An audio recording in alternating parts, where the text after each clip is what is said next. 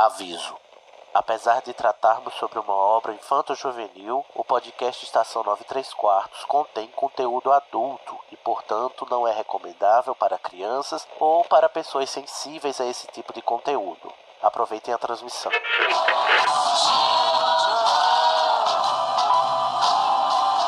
AD chamando, me escutam? Temos um novo boletim do tempo. O raio acertou. Repito, o raio acertou. Isso, como dizem, é a sua viagem. Desculpa, Harry, eu vou ter que deixar você. Dumbledore deve estar querendo. Deve estar querendo me ver. Bom, é, seu trem sai em 10 minutos. A sua passagem. Você poderia embarcar em um trem. E pra onde me levaria? Em frente.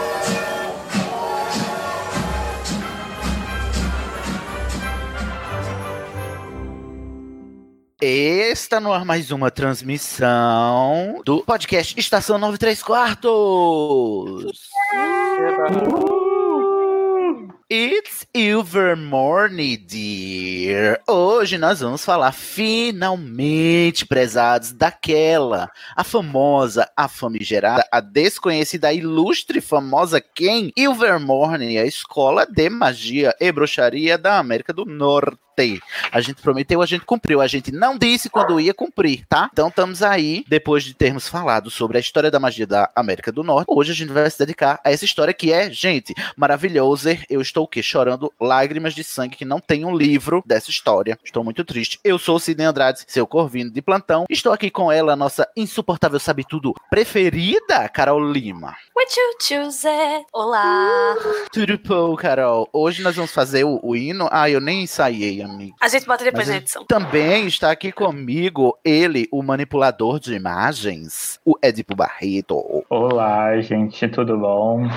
E aí? Estou aqui É, para falar dessa história maravilhosa, porém com alguns pontos problematizáveis. É, também está aqui comigo ele, que levantou a mão primeiro, Guilherme De Biasi. Oi, gente, tomem seu Dramin que hoje a gente vai passar de barco. Nossa.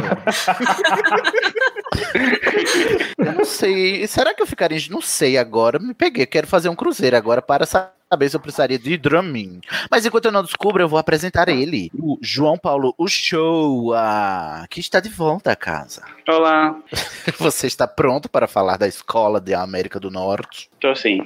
Muito animado pra ver se realmente é relevante. Porra, dá pra ver na sua aí. voz, João Paulo, a sua animação. E para concluir o time, temos ele, que está aqui sempre nas nossas aulas de história também, Pablo de Assis. É, e de geografia também, pra poder lembrar que a gente está do mesmo lado do Atlântico, que é a escola de Vermorne. Ah, Ou seja, a gente não vai ter que atravessar o Atlântico e não vai ter que tomar Dramin. Ai, mas eu já tomei e agora. Então vamos começar logo antes que eu desmaie. Você sabia que você pode ser um doador do Animagos, a casa do Estação 93 Quartos, do Dose de Polissuco e da Casa Elefante através do PicPay? É fácil. É só entrar em picpay.me barra animagos e escolher o plano. Você pode cancelar seu apoio a qualquer momento. O dinheiro que você doa pra gente é utilizado para trazer cada vez mais conteúdo acessível e de qualidade para vocês. picpay.me barra animagos. We stand as one, united against the Puritan. We draw our inspiration from Good Witch Morrigan. For she was persecuted by common wanless man. So she fled from distant Ireland. And so our school began.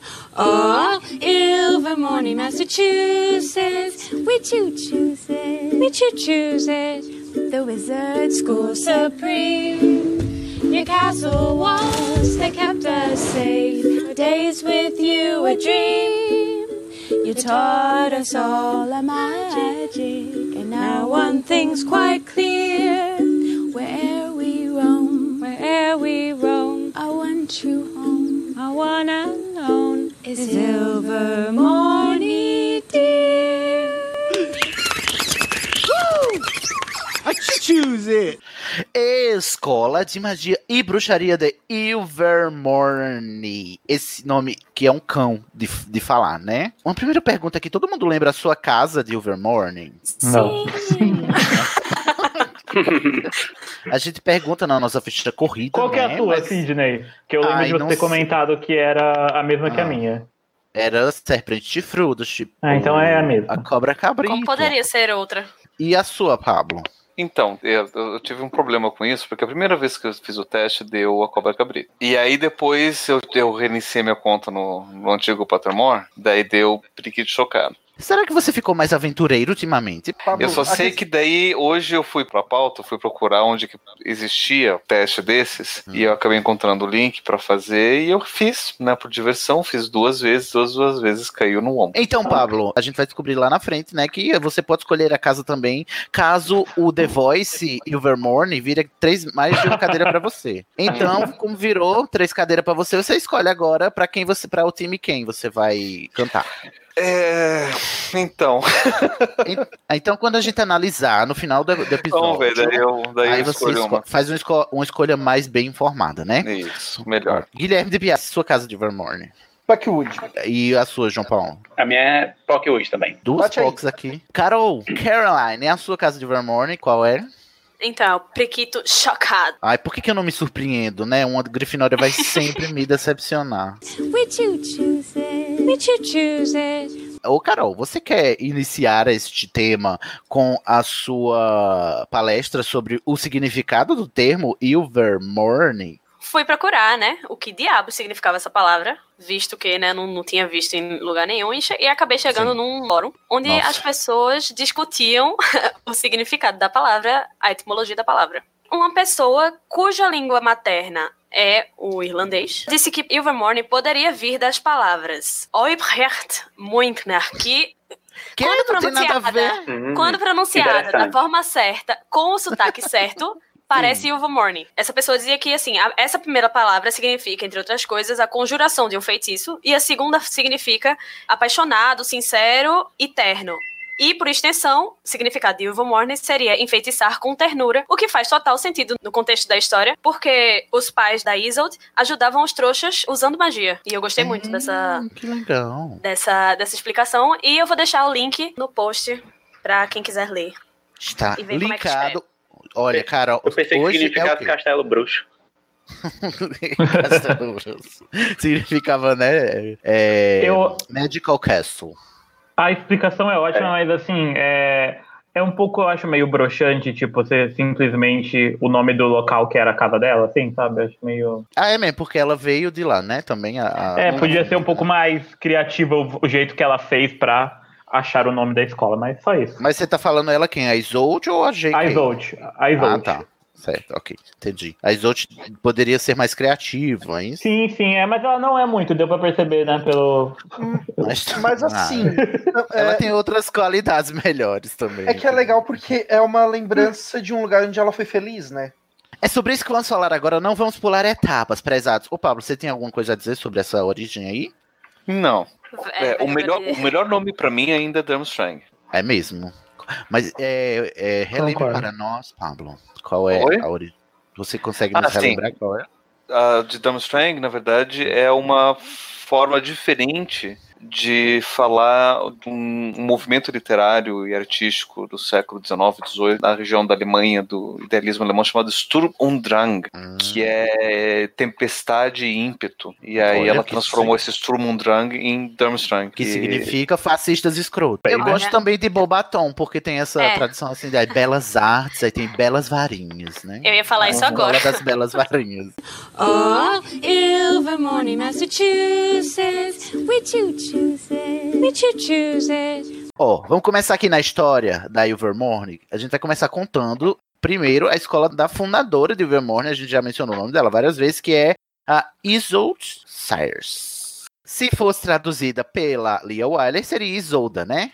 Eu acho legal porque é uma fundadora, né? Começou com ela. Nasceu em 1613. 1603, e, tá? E ela era de. é, é, nasceu lá na Irlanda, né? Como a Carol falou aí. E ela era filha de dois bruxos puro sangue. Guarda essa informação, que ela vai ser, vai ser relevante, né? Em primeiro lugar, a gente já descobre que o pai dela era descendente de Morrigan. Morrigan, que, né, na versão aqui latina, virou Morgana. Não sei se vocês já ouviram falar dessa bruxa, Morgana. Então, eu tenho um adendo sobre isso. A Morrigan Morrigan é uma figura conhecidíssima da mitologia celta. Ela aparece muito como uma imagem tripla, Hum. de aquela clássica a dama, a moça e a velha. Aparece muito também relacionada a corvos. Ela tem muitas áreas de atuação. Ela é também um equivalente de uma das fúrias, que seria a Alectus, e também de Lilith. Gente, Morgana, poderosíssima, então. Ela tá relacionada também ao mito artu- arturiano. Morgana, meia irmã de Arthur. Em algumas lendas, ela,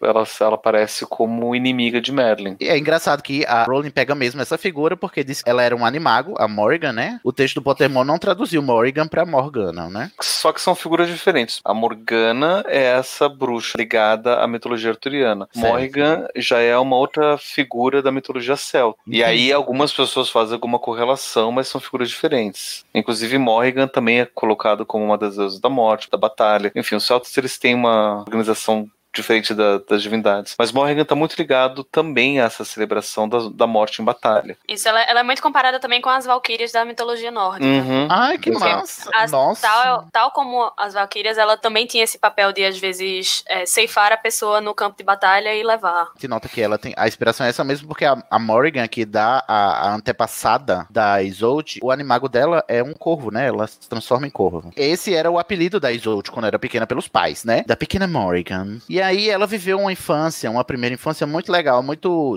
firmeza, porque os pais dela eram super gente boa, ajudavam os trouxa tudo, era tudo caridoso, curar os trouxas e tal. E tinha essa convivência pacífica entre os trouxas, porque naquele tempo também não se diferenciava muito, né?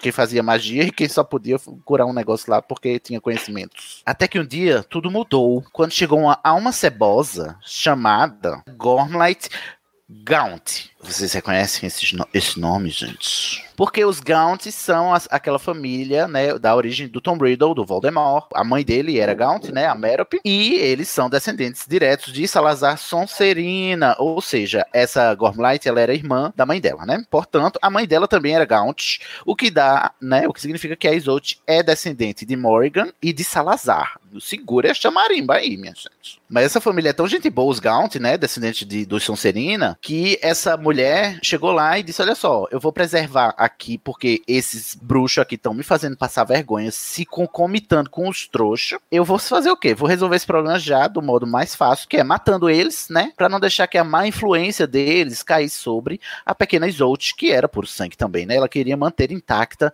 essa tradição do fascismo na família. Tem algo aqui que a gente poderia notar que talvez a Gormlight seja estéril. Por porque ela teve que matar a irmã pra roubar a filha pra garantir que ela passaria uma família duradoura de puro sangue. E ela não É se preocupou verdade. em ela se reproduzir. É porque também a Isolde, ela tinha uma linhagem muito específica, né? Ela era não É. só descendente de Salazar, mas também de Morrigan. De Sim, mas eu acho que ela não se importava muito com os outros. Pra- provavelmente pra ela o que importava era a descendência do Salazar. A Gormlight, ela fez isso, né? Assassinou os pais da Isolda quando ela tinha apenas 5 aninhos de idade, foi lá criar ela. Só que ela, não sei porquê, não deixava a Isolde usar magia. Aí eu fiquei, ué, mas você não queria uma bruxa por sangue, né? Ué, famosa porque- pela sua linhagem. E aí, por que, que você proibiu a moça de usar magia? Chegou a carta de Hogwarts da Isolda, não deixou ela ir pra Hogwarts. A gente não sabe qual é a casa de Hogwarts da Isolda, tá? Que fica aí a minha errata, inclusive, porque em certo episódio aqui do Estação, afirmaram que a Isolda era de Sonserina e era uma ofidioglota e que era gente boa, que a gente não tem, tem um total de zero exemplos, né? De ofidioglota, gente boa.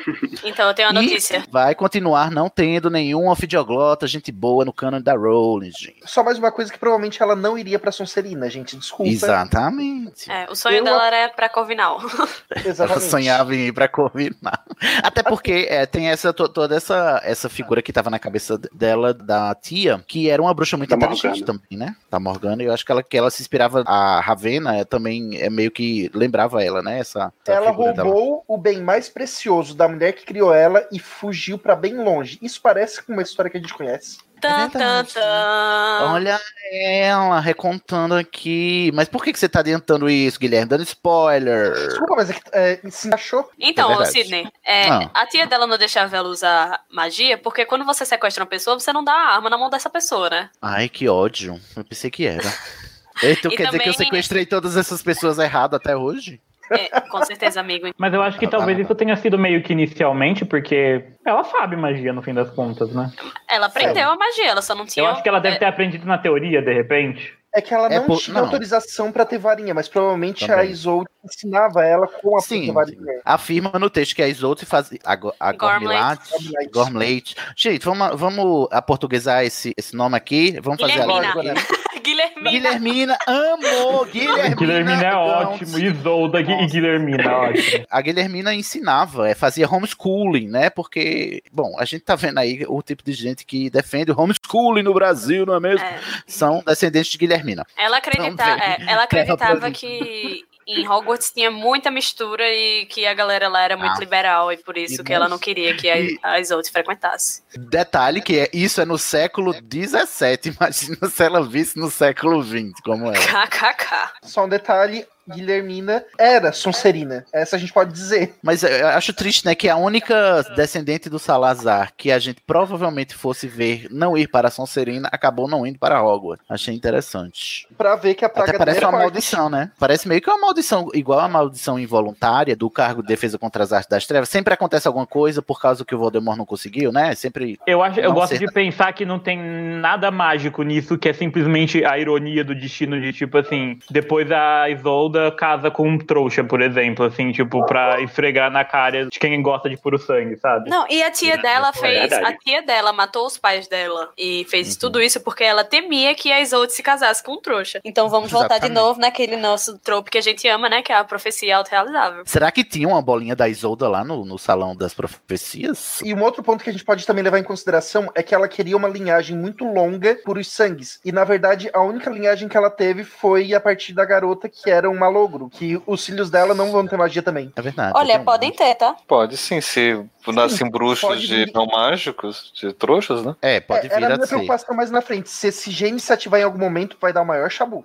Ilvermorny, it's only the best wizard school in the whole world. Bom, mas aí o que que aconteceu? Ela, a Isolde chegou assim numa época da sua vida, né, 12 anos, que ela disse, basta, chega, muda Irlanda, não quero mais, então vou fugir. Isolda fugiu de barco. Só um instante. Ela fugiu 12 anos depois, então ela já tava com 17 nessa época.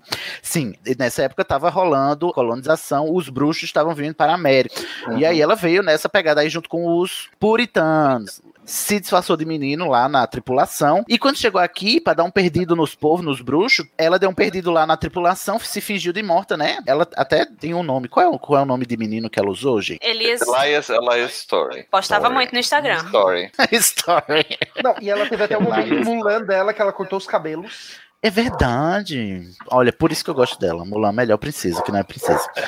A pobre E da? Isolda não tinha um minuto de paz, né? Porque ela, ela fugiu da tia louca dela e entrou num navio cheio de puritano que provavelmente iam, se descobrissem que ela era bruxa, iam tacar ela pra fora do navio. Não, pro- é, provavelmente eles iam tocar fogo nela dentro do navio, assim, sem se ligar, importar que ia queimar tudo. Só uma curiosidade, foi o primeiro navio de colonizadores ingleses para os Estados Unidos. Isso, o Mayflower.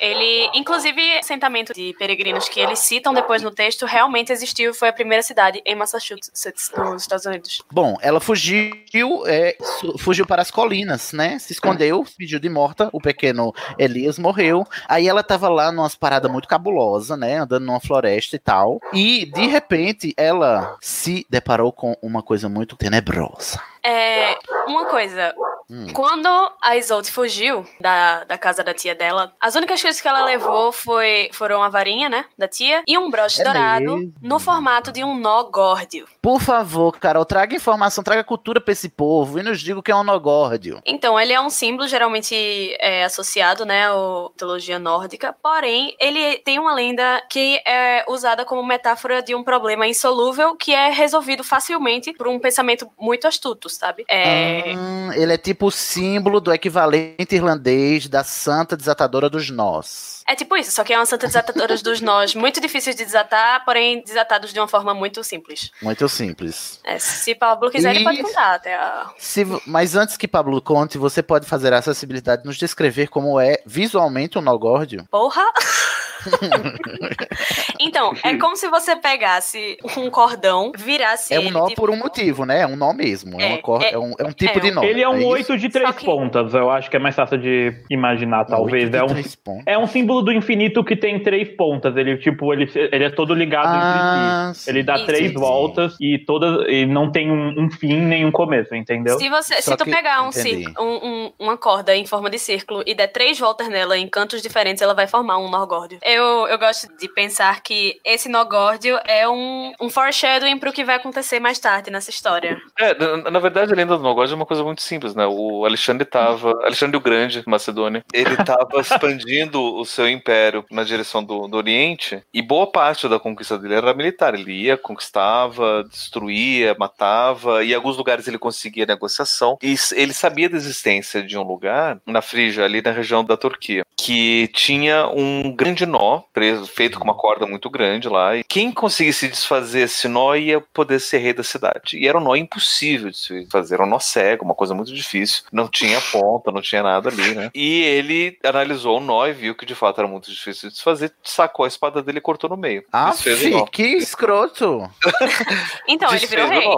E virou rei do lugar, conquistou o lugar sem derramar Olha, sangue, sem fazer nada. Essa lenda me deixou muito puta aqui agora, sabe? Porque, sabe, a gente, o Nogord é claramente o, o mito arturiano aplicado a Corvinal, né? Corvinal que fez, aí chega um, um grifinório e diz assim, deixa eu resolver isso aqui com a força bruta. Eu vou... Ou não, na verdade não Então, foi nem era força um- bruta. Impossível de ser desfeito e ele foi lá e resolveu da forma mais simples possível. Oh, Ilvermorny, Massachusetts. We choo chooses. We choo chooses. Bom, ela levou isso, né, esse broche com esse Nogórdio e a varinha da Guilhermina. Como dizíamos na aritmétrica, né, ela fugiu do barco lá e tava lá vagando pela América do Norte, por esse continente desabitado, né, que não tinha ninguém, porque afinal ela era europeia e achava que isso aqui tudo era mato, não tinha habitantes e tal, né. Mal desconfiava ela que aqui sim tinha bruxos também, gente também, né, pessoas, trouxas, não magis, no caso, né, não mad, e também outras, outros animais mágicos e não mágicos que não conhecia, afinal de contas estamos num continente diferente e atravessamos um oceano. Aí ela tava nesse lugar aí, aí ela viu duas coisas muito loucas. Primeiro, ela viu um tal de esconde-esconde, que era dois guris se escondendo brincando. Ah, não.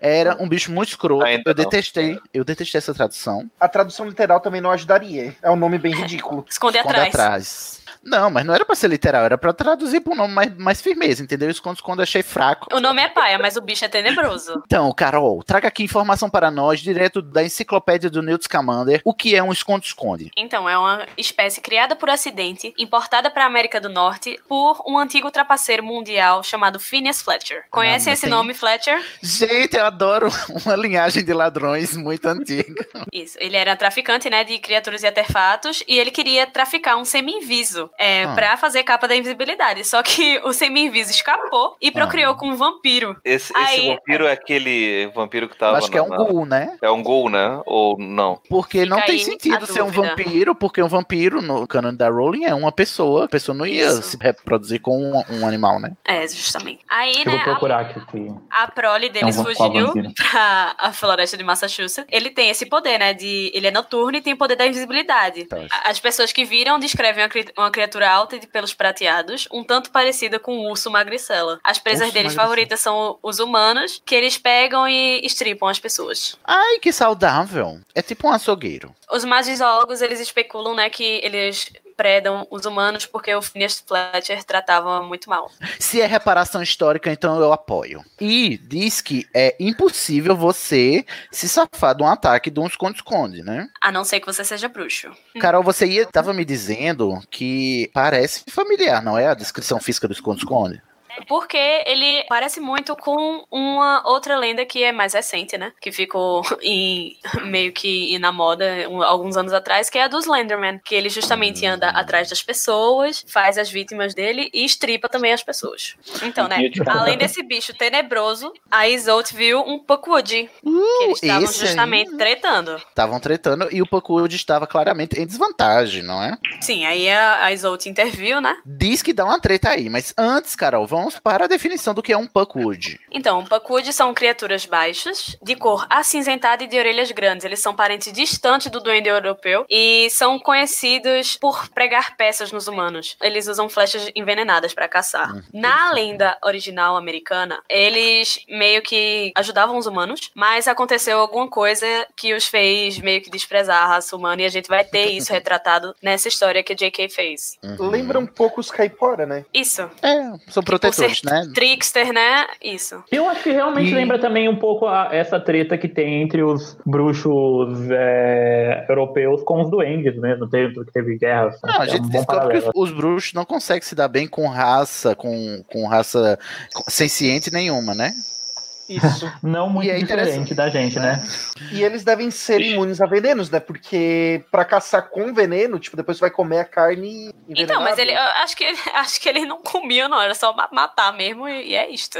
Bom, o que é interessante saber é que o Puckwood, a gente vai descobrir que ele é um- uma das figuras é, que representa uma das casas de Ilvermorny, né? Só que é importante a gente retratar aqui que o Puckwood, ele não é uma besta, né? Uma fera, da- de acordo com a classificação do Newt Scamander lá em Animais Fantásticos e Onde Habitam. Ele é na mesma categoria dos doentes, né? Os goblins, os elfos e tal, que são essas criaturas não humanas, mas que possuem consciência, né? Então, do Consciência jeito que eles são, provavelmente eles iam fazer tal qual os sereanos e os, Sim.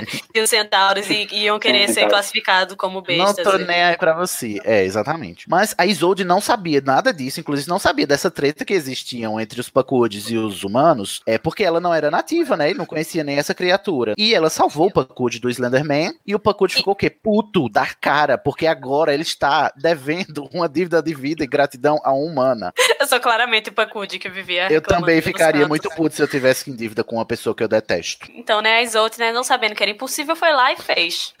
Olha aí. É, mas depois a gente aprende um pouco da personalidade dele, a gente vê que ele fica puto com tudo. Tipo assim, é lugar comum. Mas eu acho que é porque das coisas que ele ficaria puto, essa seria a pior, entendeu? Mas aí ele disse, ó, vem cá, Isolda, a, a gente não vai se dar bem, né? Porque você é humana e é contra a minha natureza. Então eu te devo um aí, na hora que você precisar, você me chama e tamo aí. Então, eles ficaram best friends, embora o Pacude ficasse. De um jeito Pacude, né? É, Isso. embora ele ficasse resmungando pelos cantos, a Isolde é claramente a, a Poliana e achava ele engraçado. KKK, que engraçado esse homem mal-humorado que eu tô É, achando engraçado. e ela finalmente não, não tava sozinha, sabe? Olha, eu sou o Pacude, eu tava lá, sabe? Porque eu, assim, eu tenho uma amiga que é a própria Isolda, que eu, eu tô puto na minha cara, eu fico reclamando e ela ri das minhas reclamações, como se eu estivesse fazendo um show de stand-up. Mas, assim, eu tô cala... Eu não sei se é porque eu não expresso a minha raiva muito bem, aí parece que eu estou fazendo humor.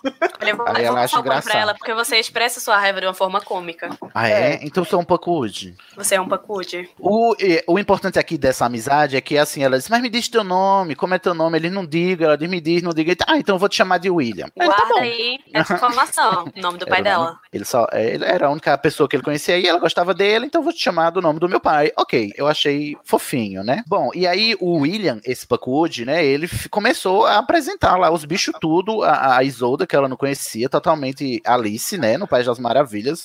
é, conhecendo as coisas tudo, achando tudo muito louco. E Ô, menina, tu não sabe de nada também, né? Eu tenho certeza Porra. que foi bem assim. Porra, você não conhece uma cobra, uma cobra que tem essa, essa cobra aqui, essa cobra que tem essa joia aqui na testa? Tem vários animais que o texto cita aqui, né? Que a gente não vai se alongar, mas entre eles, um tal de um pumaruna. Que pra quem não, não pegou a referência é o Wampus. A tradução para Wampus é pumaruna. Já já a gente vai descobrir o que, que é um pumaruna. Silver morning dear.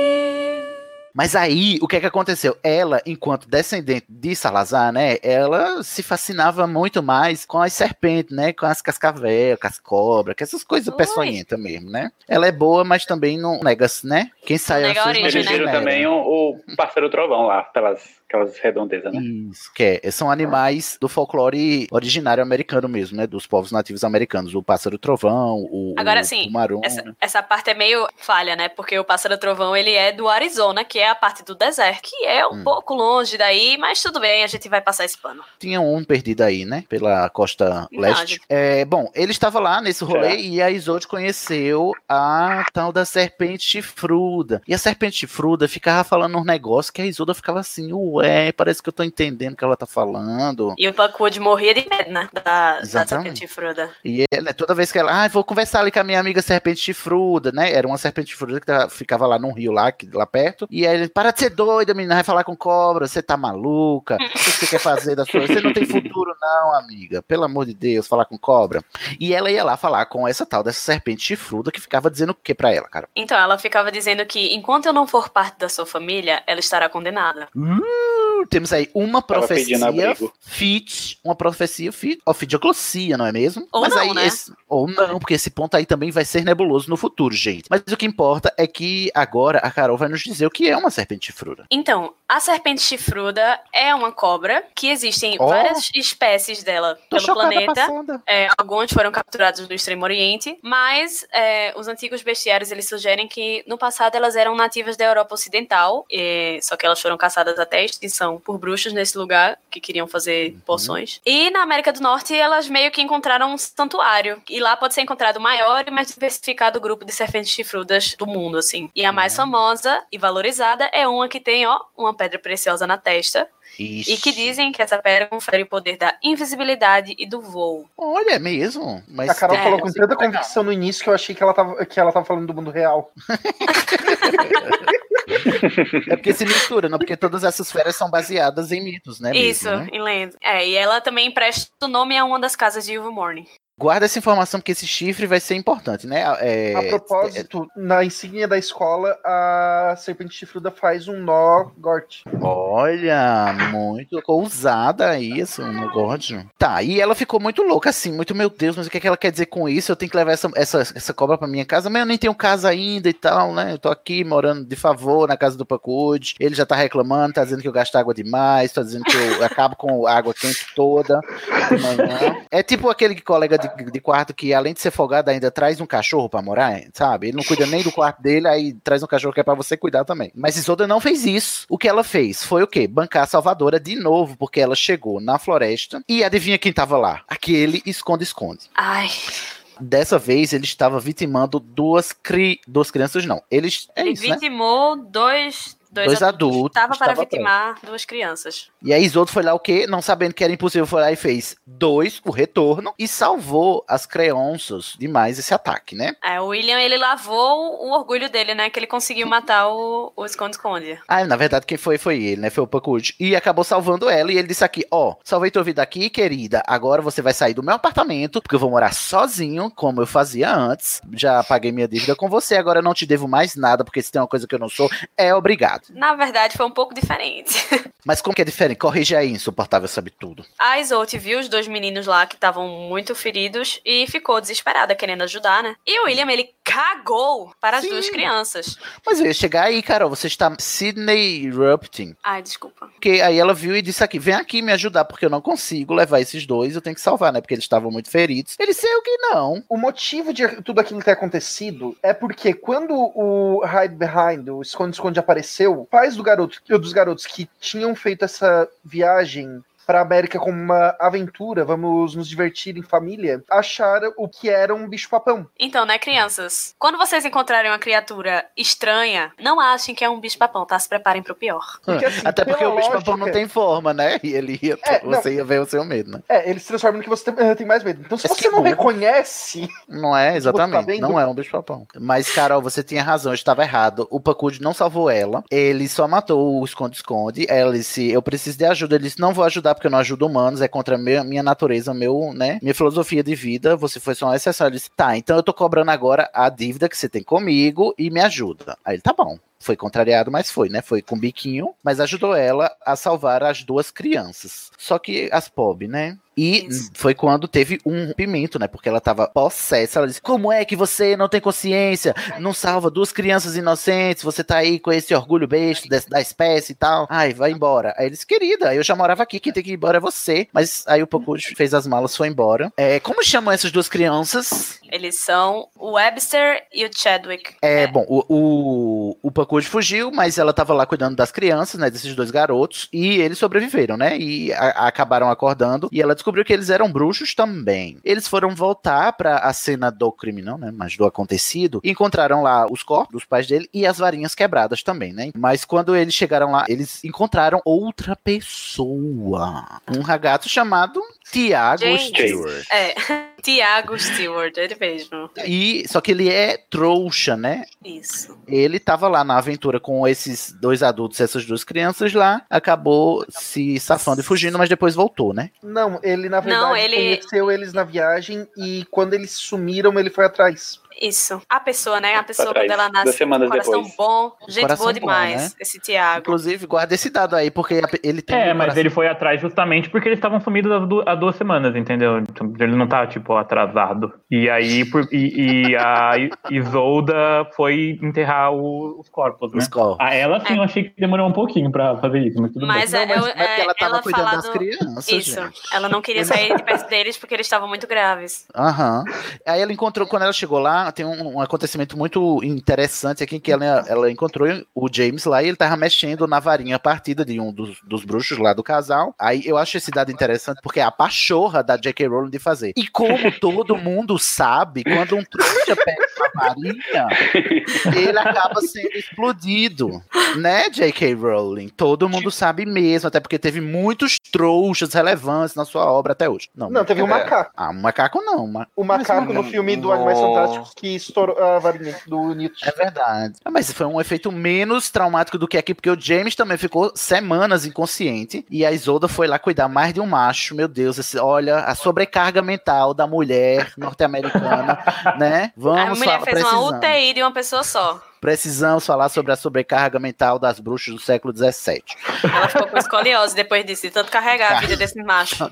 Isolda estava exausta, né? Não tinha um minuto de paz. Não tinha mesmo, não. E- mas ela estava cuidando lá do James e ela achava legal porque, bom, ela estava isolada na- nesse lugar, sozinha, tinha só crianças. Você- vocês convivem com crianças, vocês sabem que tem uma hora que, que a paciência Não. esgota e você quer adultos ao, ao redor. E aí ela ficou achando legal porque ela tinha um adulto com quem conversar. Mas ao hora. mesmo tempo ela tava, né? Amanhã eu vou obliviar. Amanhã Ai, eu vou obliviar. E enquanto houver amanhã, haverá essa promessa, porque ela nunca É tipo, irá é obliviar. tipo adolescente com dever de casa, mais tarde eu faço. É tipo o Harry no torneio Tribruxo. Pre- É, Precisa com- nem ser adolescente, adolescente, amigo. porque Eu eu faço isso isso na até faculdade hoje. também. É, eu faço isso até hoje. É tipo ser humano como um todo. E aí ela acabou, né, desistindo e disse: Não, ó, aqui, sou bruxa. Porque ele tava vendo o que ela tava fazendo, né, pra cuidar dele, né, poções, essas coisas aí. e Não tinha como esconder, ela teria que obliviar, acabou não obliviando. Se apaixonou, né, pelo o cara e ele por ela. E aí eles. Ah, eu amo um casal.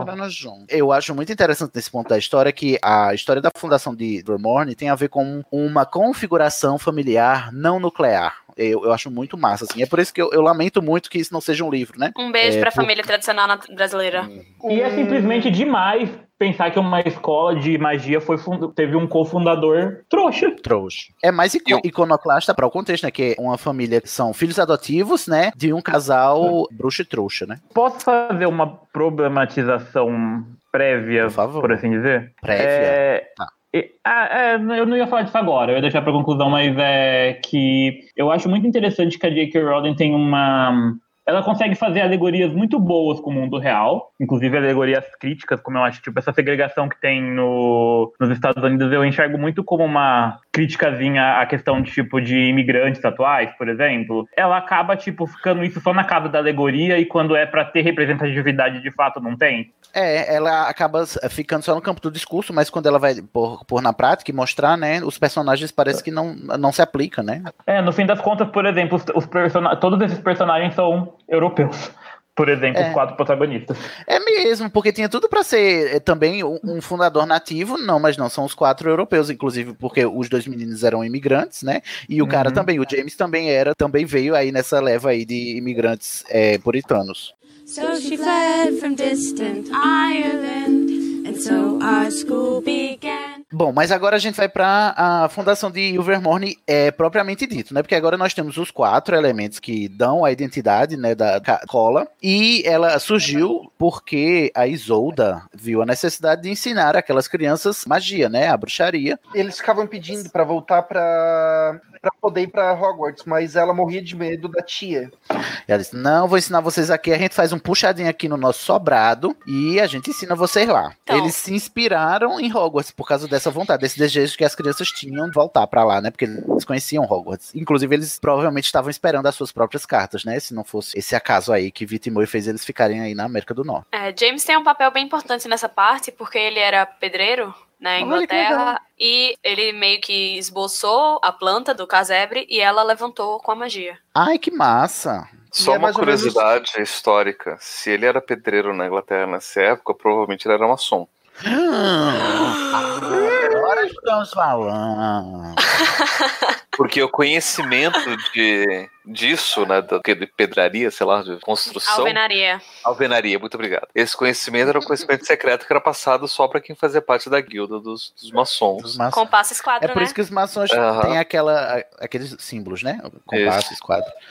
Que legal. Ah, e agora James já é maçom, adoro. Como os meninos tinham esse desejo, né? Então, ah, então vamos, vamos batizar aqui essa escolinha que a gente tá criando aqui, de duas pessoas só. Até porque foi crescendo também, os bruxos ao redor, eles, foram se juntando e tal, né? Foi virando essa coisa que vai crescendo aos poucos, né? Eu gosto muito que no início a Isolt tinha Ilvermorny tanto pra ensinar quanto pra aprender, porque às vezes vinham alguns nativos oferecendo conhecimento em troca de conhecimento. Até porque ela, ela lhe foi negado, né, a educação formal e a educação bruxística, e ela também tinha muita coisa a aprender, né, com outras pessoas, ela não podia ensinar sozinha, Imagina o obviamente. tanto que essa mulher aprendeu. E foi um trabalho eh, cooperativo mesmo. Eu acho muito bonito essa fundação aqui de Ilvermorny, que a escola foi crescendo à medida que as pessoas da comunidade ali foram se juntando em prol de um fim comum que era educar as crianças, né? E se educar também e se aprimorar na magia. E aí a Isolde disse: Bom, a escola vai se chamar Ilvermorny. E os dois meninos disseram: Bom, então vamos fazer que nem Hogwarts, vamos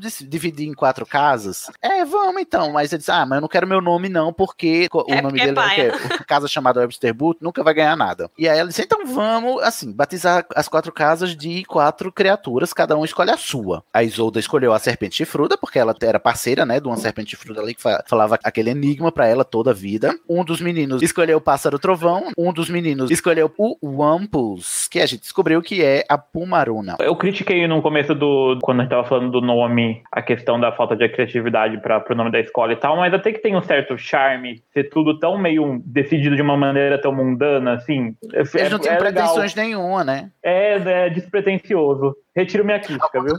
Ao contrário de Hogwarts, que ele surge já com, esse, com esses ares pomposos, assim, ó, vamos fazer a escola onde as nossas crianças saberão todos os nossos conhecimentos milenar e tal, né? Tem, Europeu fazendo europesice, né?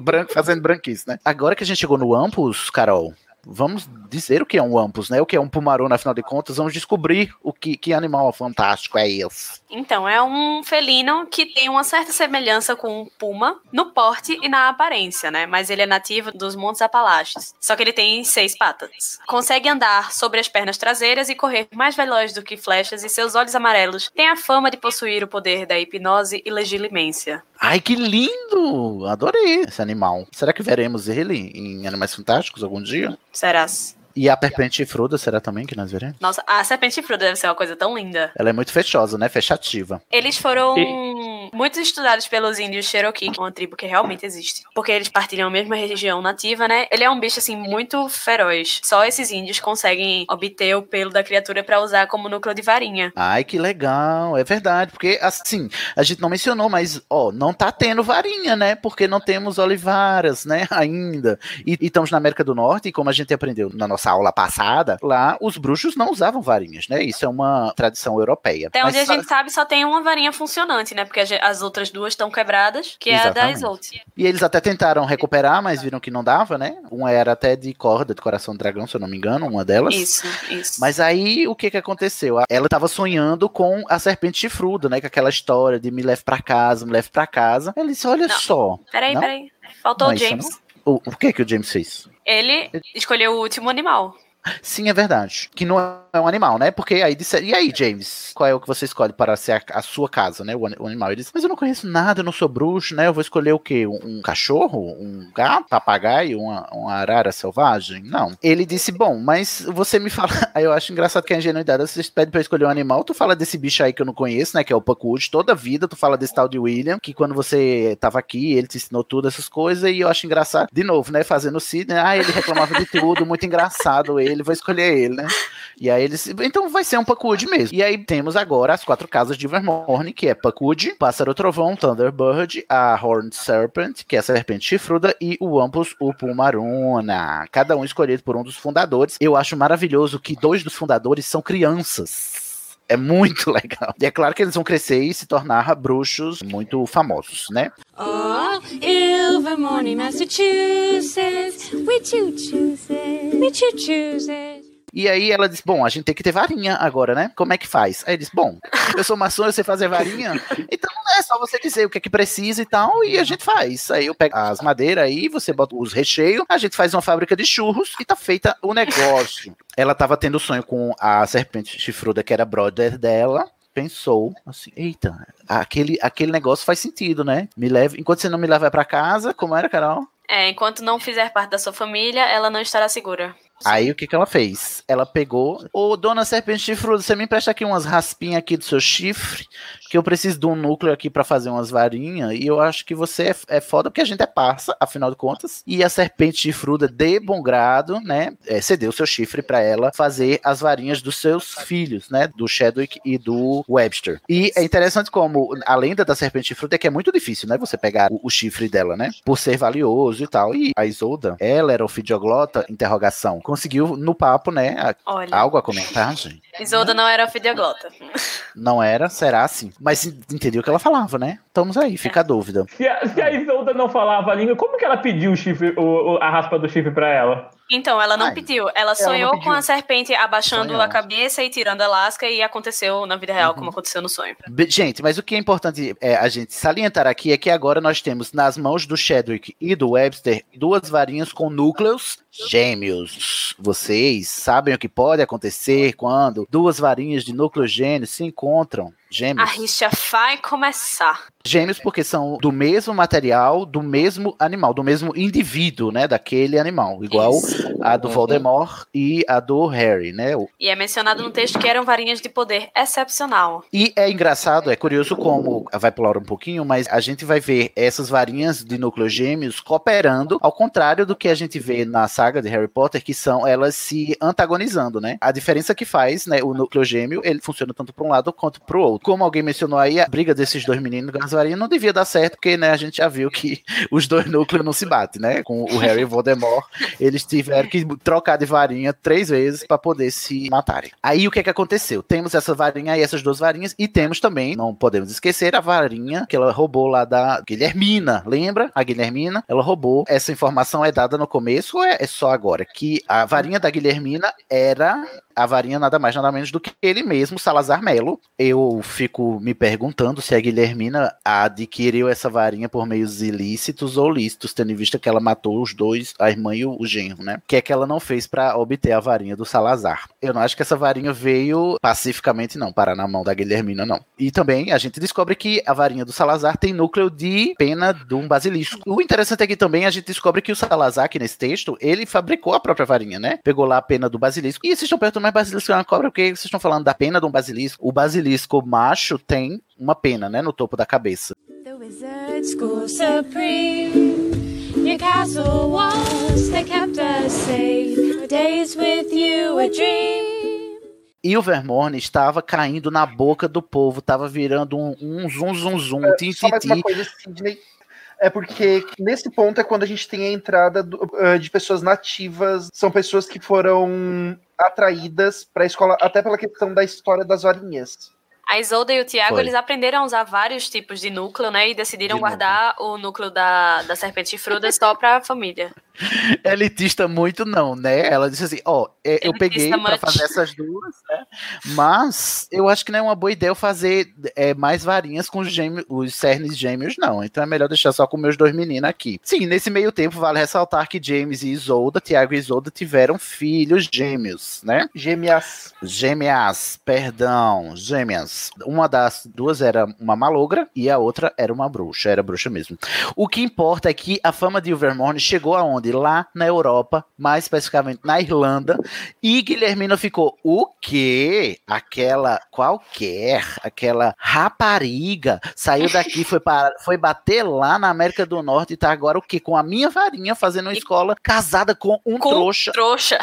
Não é nem um Ensinando nascido qualquer bruxo um que chegue pedindo pra aprender. A empáfia, a petulância do cavalo, ela falou. capachorra. percebe? Chegou e disse: Não vou aceitar, vou atravessar o Atlântico. Quando ela foi atravessar o Atlântico, ela fez a mesma. Primeiro comprou uma varinha lá no Olivaras, que pra ela já foi uma baita ofensa. E Uhum. ela atravessou o Atlântico com, usando o nome do pai da Isolt, e ela também se fantasiou de homem. Que era o William. Ela chegou lá de noite e mandou um ritual muito louco, muito maluco, que a gente ficou assim, passada, chocada quando viu, porque ela soltou um feitiço e enfeitiçou a Isolda e o James num sono que eles não poderiam ser acordados. Só que ela não contava com a astúcia da Isolda ter adotado crianças. É por isso, gente, que adotar compensa. Eles podem salvar sua vida no futuro. Aqueles, né? Os motivos errados de ter filho. Ai, você não vai ter filho, não. Quem é que vai cuidar de você no futuro quando você for velho? É sim, é pra isso que a gente tem filho mesmo. É pra Inclusive- garantir a aposentadoria. É nesse momento que a gente tem um dos efeitos da varinha com o, o chifre da serpente chifruda. Que é, quando a pessoa tá em perigo, ela literalmente avisa. É, porque ela soltou esse feitiço e disse assim: está com a minha varinha do Salazar, não vou deixar. Vou desligar aqui o meu buscar iPhone, vou bloquear, impossibilitar você de usar ele, porque você não vai contrabandear meu iPhone. E ela fez o código lá, botou o buscar iPhone e bloqueou a varinha dela, porque ela sabia a senha lá do Salazar falando em ofidioglossia, né? Era uma senha lá que fez a varinha ser desativada. Acho moderno, né, pro século XVII, esse tipo de tecnologia. Mas complementando o que o Guilherme falou, é, foi justamente o fato dela ter usado ofidioglossia para desativar uma varinha que ativou a varinha dos filhos adotivos. O- os dois núcleos eram de serpentes, né? De espécies diferentes, mas eram serpentes. Ah, Tanto que o texto fala, tipo, que eles escutaram essa, a, escutar a língua antiga fez com que elas se ativassem e fizessem uma canção similar ao barulho que a própria cobra chifruda fazia, que acordou os dois meninos. Então. E aí eles descobriram que tava o- os pais deles estavam nesse sono aí profundo. Um ficou lá tentando acordar, não conseguia. Um foi lá fora e, e foi duelar com a Guilhermina, né? E aí estavam duelando, duelando pra caralho. E ela, passada, chocada, pela primeira vez tá vendo esse menino aí, como é que pode? É, tava pau a pau. Só que aí o, o Webster chegou lá e disse: Não consigo acordar meus pais aqui, vou ajudar meu irmão lá. E ele foi lutar com, contra a Guilhermina junto com o seu irmão, né? Só que aí é quando a gente vê o poder dos núcleos gêmeos. Eu adoro esse povo que tem, tem tempo de conversar enquanto está duelando, porque durante todo esse período ela ficava perguntando se eles eram sangues puros. Porque ela não queria ter Ela que ia achar um sangues puros. desperdício, né? Olha, Valdemar, é você? E assim, duas crianças ver lutando contra uma bruxa das limite, né? trevas poderosíssima. É, e ela viu que eles, eram- eles ficaram mais poderosos quando os dois começaram a duelar junto contra ela, porque er- eram duas, dois adolescentes contra uma, uma bruxa adulta, né, experiente, que tinha matado inclusive a sua irmã e o seu genro. Eu nunca deixarei de frisar isso. E aí foi quando o, o texto nessa hora descreve que o- a sintonia né, entre os núcleos gêmeos fez com que o poder da, da magia deles aumentasse ainda mais, né? Porque eram. Dez vezes o- ele, ele menciona. Olha aí, então. É, nessa imagina. hora o Thor começou a escorrer na Gormley. E aí, nesse meio tempo, as crianças, eu não sei, são as gêmeas, né, que dão um grito, não é isso? Isso. Elas acordam com medo e dão um grito. É uma outra representação do poder do amor, né? Que foi, tipo, a filha deles chorando que acordou os dois. Exatamente. Ai, Imagina, J.K. né? Imagina esses dois levantando, espirrar de novo. Ai, não para de chorar. Me deixa dormir uma noite inteira, moleque. Mas não, é a força do amor, Carol. Deixa vocês tra- trazer. Mas assim, eu gosto muito desses paralelos aqui que a gente vê, os ecos que a gente vê, né? Olha só, eu, eu apresentei a vocês, né, a Rowling, né? Eu apresentei a vocês esse tipo de dinâmica da magia e ela funciona não só pro Harry, né? Porque o, o Harry era um floquinho de neve especial, não. A magia, desse modo, ela se aplica a todo mundo, né? O que aconteceu no- em seguida é que eles foram lá pra ajudar os meninos, né? Salvar os meninos. A Isolda sozinha, né? Só que ela não tinha varinha, porque ela tava, né? Do Salazar tava inativa, né? Foi bloqueada com a senha de seis dígitos. Aí ela foi tentar ajudar mesmo sem varinha, acabou se dando mal, né? Teve, correu um, um risco lá, teve um feitiço lá que foi, e ela acabou no desespero chamando por William, né? Que Ó. era o nome do pai dela. Detalhe, Batman, Super- Batman vs Superman manda um abraço. E até mesmo Marta, né? Nossa, agora mor- morreu um pouco o texto pra mim agora. E Guilherme. de novo, e de novo, é o que eu falei do nó, que é, é a nó? situação insolúvel sendo resolvida da forma mais simples possível. Exatamente, porque ela chamou William. Quem ouviu foi o Paco Wood. Paco Wood. Sidney Mello. Disse, ai meu Deus, essa desgraçada me chamando de novo, não aguento mais. Bom, e aí o William, ele atendeu o chamado porque era o nome dele, ela chamava ele de William, né? Ele achou que era, ela, era ele que estava chamando o Puckwood. E ele, quando chegou lá, viu a situação toda e muitos, astutamente, Puckwood é fada sensata, né? Daqui, porque os bruxos ficam todos aí se, se coçando pra se amostrar. Puckwood vai lá na Entuca, manda uma flecha no coração dela, envenenada, pum, acabou o problema, né? Que é mais simples que isso. E também é um pouco aquele eco com, vamos dizer, com o Voldemort, porque ela nunca teria se importado com o Puckwood. Ela, tipo assim, ela podia ter passado batido, ela nunca teria se importado, porque pra ela o que importava são bruxos de sangue puro. E foi isso também uma das coisas que acaba derrotando ela. É, a, a arrogância, né, do, do que essa, essa crítica tá sempre presente, né, no, no mundo bruxo aí da Rowling, como ela escreve, que é você subestimar as coisas que você não dá importância. A arrogância do descendente de Salazar. Um TCC por J.K. Rowling. É porque se, se a gente vai parar pra pensar, o que salvou a Isolt é tudo aquilo que a, a Guilhermina não dava valor. Ela adotou duas crianças, ela teve duas filhas com o. Trouxa. tipo, foram as crianças que ela adotou, que foram lá lutar com a Gormlete pra, ah, pra segurar ela. Foram as duas filhas que ela teve com um trouxa, foi uma criatura pra- não humana. Foram essas coisas que a Gormlete ensinou ela que eram desprezíveis, que ela, fo- ah, que ela acabou criando ao redor dela, que foi o que salvou ela no final. Né, E é tão, tão sintomático e tão claro isso, porque a única preocupação que ela teve foi em desanimar os bruxos adultos e desativar a arma que ela achou que ia ser o único empecilho dela, né? Ela tem a, a, a varinha do Salazar, então eu vou só me preocupar com isso aqui, né? Com essa coisa que é, é notoriamente conhecida e famosa e, e que todo mundo conhece o poder e não se preocupou com essas outras coisas ao redor que foram que acabaram dando a ruína dela, né? Eu fico imaginando o que, que ela teria feito ah, se tivesse dado tudo certo, o que, que ela ti- teria feito quando ela descobrisse que uma das garotas é um malogro. Pois é, menino. Ela tinha morrido, não precisava nem da flecha, né? De desgosto. De desgosto, exatamente. Se bem que não, né? De gente não morre de desgosto, não. Eles ficam rum- Ela ia dizer que era por causa do trouxa. do trouxa, exatamente. Ia ser mais um motivo pra ela ser odiosa. Ilvermorny, it's only the best wizard school in the whole world. I think you'll find that the best wizarding school in the world is Hogwarts. Hogwash. Ô, Carol, Caroline, traga pra nós aqui o aftermath aqui da história. O que que aconteceu depois de sair, né? Que fim levou Isolda Então, né? Ficou tudo bem, obrigada. e Eles viveram felizes continuaram. para sempre? É, eles continuaram na escola, né? Ah, gente, peraí, desculpa. é, eu só queria dizer que a Isolt, quando levou a flechada, ela se petrificou e virou, e tipo, se desmanchou, o que só estabelece que o Yates não, ca- ah, não ah, tava meio que sendo. ah, Olha, não vai defender o coerente- Idiot, não. Não vou nem deixar você terminar aí. Não coerente vou quando a, a Bellatrix se desmanchou, ah, explodiu Ah, pronto. Agora e o- sim, na frente da minha salada, defendendo a purpurina. Ah, por favor, Guilherme, respeita a minha história, Guilherme. Ah, sinceramente. Guilherme, escuta o que tu tá falando, amigo. Olha, Foi moral na consciência. Adoro, foi uníssono. É, mas isso aí foi efeito da flecha e do veneno do Pacuud. O Avada Kedavra não transforma ninguém em purpurina, prezados. Isso, e é mencionado no texto que era porque ela tinha usado tanta magia das trevas que ela tinha ficado meio que gasta. Gastou. É, Voldemort. Bellatrix mandou um abraço. Ai, senhor.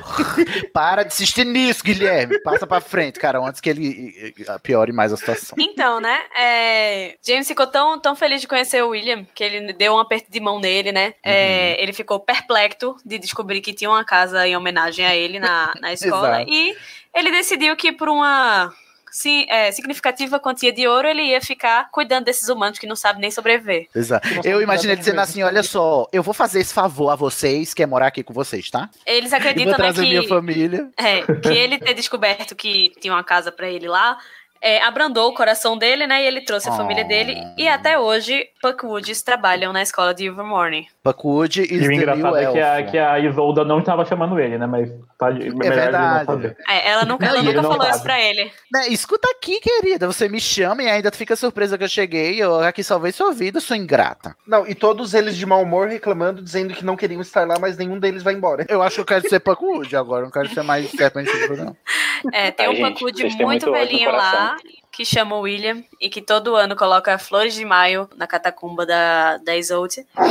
Mas que quando pergunta se é ele mesmo, ele faz piada e desconversa. Escuta aqui, você acha que menino que vive pra sempre é? Quer dizer que o quê? Que porque só tinha um Puckwood no mundo, é isso? Aí eu tô, tô vivo até hoje? Eu, eu imagino ele falando isso, assim, mesmo sendo ele, entendeu? Respeita a minha história. Eu tenho 200 anos sim, mas eu não vou admitir, porque você é preconceituoso e eu vou jogar na sua cara o seu preconceito de raça. Sidney, 400. 400. Respeita a história dele. 300. Ah, é porque ele... Desculpa, Puck. Puck. o nome dele é Puck agora. Puck. A varinha maldita, né? Isolde também não queria mais conversa com ela, ela tava inativa de todo jeito também. Agora E ele- fala, Miriam, a- o, o É. detalhe do texto. Então, como ela não era ofidioglota, Tá no Ela- texto, tá, gente? Está não no era texto. ela não conseguia ativar a varinha de novo. Uhum. E ela não queria também, ela não tinha interesse. Uhum. Então ela e James enterraram essa varinha num local distante, lá no terreno da escola. E nasceu uma espécie desconhecida de, de árvore que resistiu a todas as tentativas de matar ela, mas é, depois se descobriu que ela tinha propriedades curativas. Curati... Ah, eu acho tão maravilhoso isso, a varinha de Salazar se redimindo no final, Né? fazendo uma árvore curativa lá na América do Norte. Acho bonito.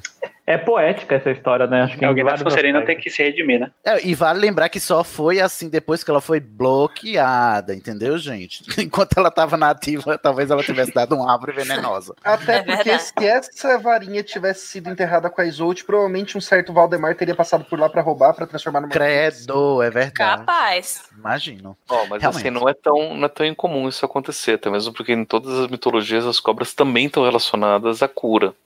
É, né? Mesmo a história do antídoto, né? Então, Uhum. E do o veneno e do de... antídoto. É, é legal que a própria JK, não, a JK dá uma outra. Trabalha com outro lado. É tipo assim, acho que é uma. Ela sempre abordou muito a Sonserina como algo malvado, a tudo relacionado à cobra como uma coisa malvada. E nessa história, não, é meio que vai puxar mais pro lado contrário. Até porque é uma treta de família e a gente tá vendo o quê?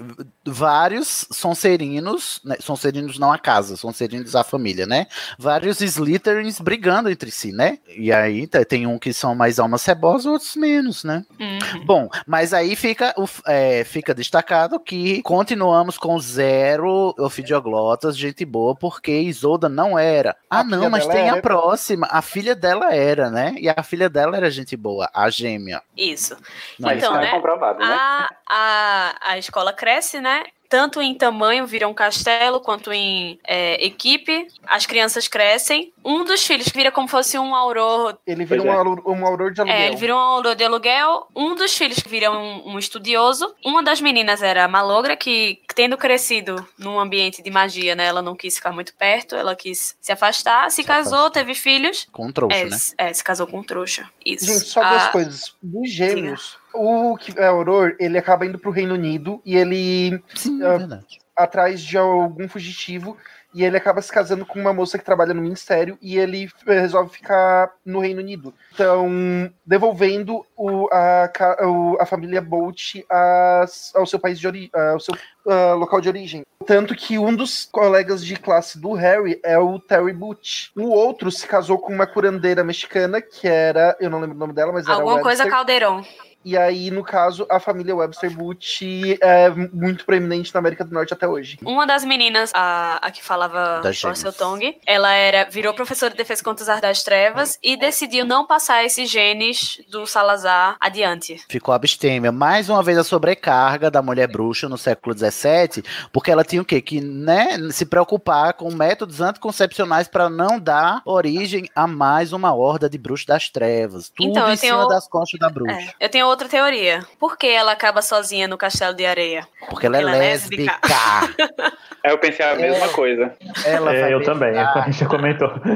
Vai dar um beijo lésbico Elsa, final, gente. Elsa, princesa Frozen. Ai, a cobra gente. é muito articulada. Nessa hora que a gente lê o texto, aí diz assim: ah, essa bruxa, a gêmea, era alfidioglota, é, mas decidiu não casar porque. Aí eu, ai meu Deus, é lésbica, porque é lésbica. Tipo assim, Sonserina não, Sonserina não. Aí não, que ela não sapatona queria. sim, sapatona sim. Não é foi nosso dessa vez, né? headcanon. Ela é fica assim acabou. Como é o nome dela? Não tem nem nome, é isso? Confere, produção. Tem. Eu acho que não sei não. Tem Rionak. porque as duas Tem sim, foram ver aqui. nomeadas em homenagem às avós. Rionak. Rionak. A Rionak é, é em homenagem à mãe da a Isolde e a Então, Marta mas- é em, em homenagem à mãe do Olha, Thiago. Marta. Temos Marta também, não só o William. A Marta, mãe do Superman. Mas agora vai ser Ruth e Raquel mesmo, tá? Então, a Paola e Paulina, né? Vamos ser clichê. You taught us all a magic, and now one thing's quite clear. Where we roam, where we roam, I want you home. I wanna know is Silvermorny, dear. É isso, né? E o Vermone hoje em dia, gente, ela é só sucesso. Tem uma estátua do James e da Isolda na, na porta, né? Na propriedade chicante. E eu acho iconoclasta demais ter a estátua de um trouxa, né?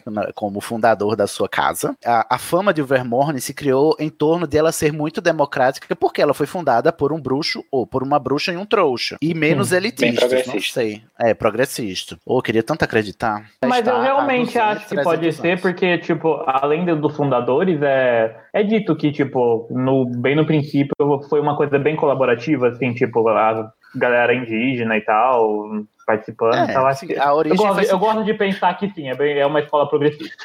Os Estados Unidos, se você vai pra lá e você vai perguntar como foi os Estados Unidos foram criados, eles vão dizer, nossa, foi tudo muito Foi colaborativo. né? maravilhoso, Né, exatamente. Os, os- É. os ingleses vieram aqui fugidos Sim. da perseguição religiosa. É eles, tudo bonitinho. eles, eles- eles compartilharam os jantares de ação de graças com, com os indígenas nativos. Não é? Né? Opa. Tipo, foi tudo muito lindo, né? Só que não. Eu quero Uhum. ver essa história contada aqui pelo William, pra ver se é desse jeito mesmo, entendeu? Contada pelos branco bruxo, é fácil ser herói. Nossa, imagina que maravilhoso o William contando essa história. Ô, Puck, manda aí pra nós o fax.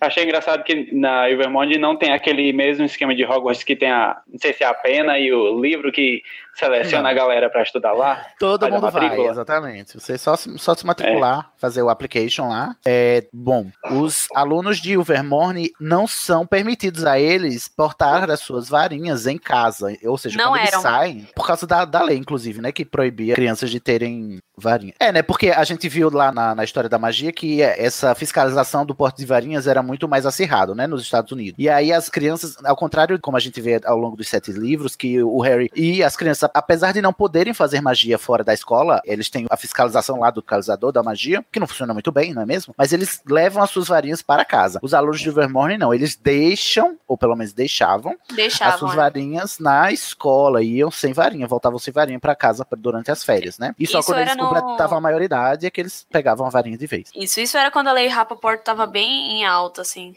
E também o- os bruxos da, eh, do- da Inglaterra, eles tinham autorização pra usar magia em casos de vida ou morte, né?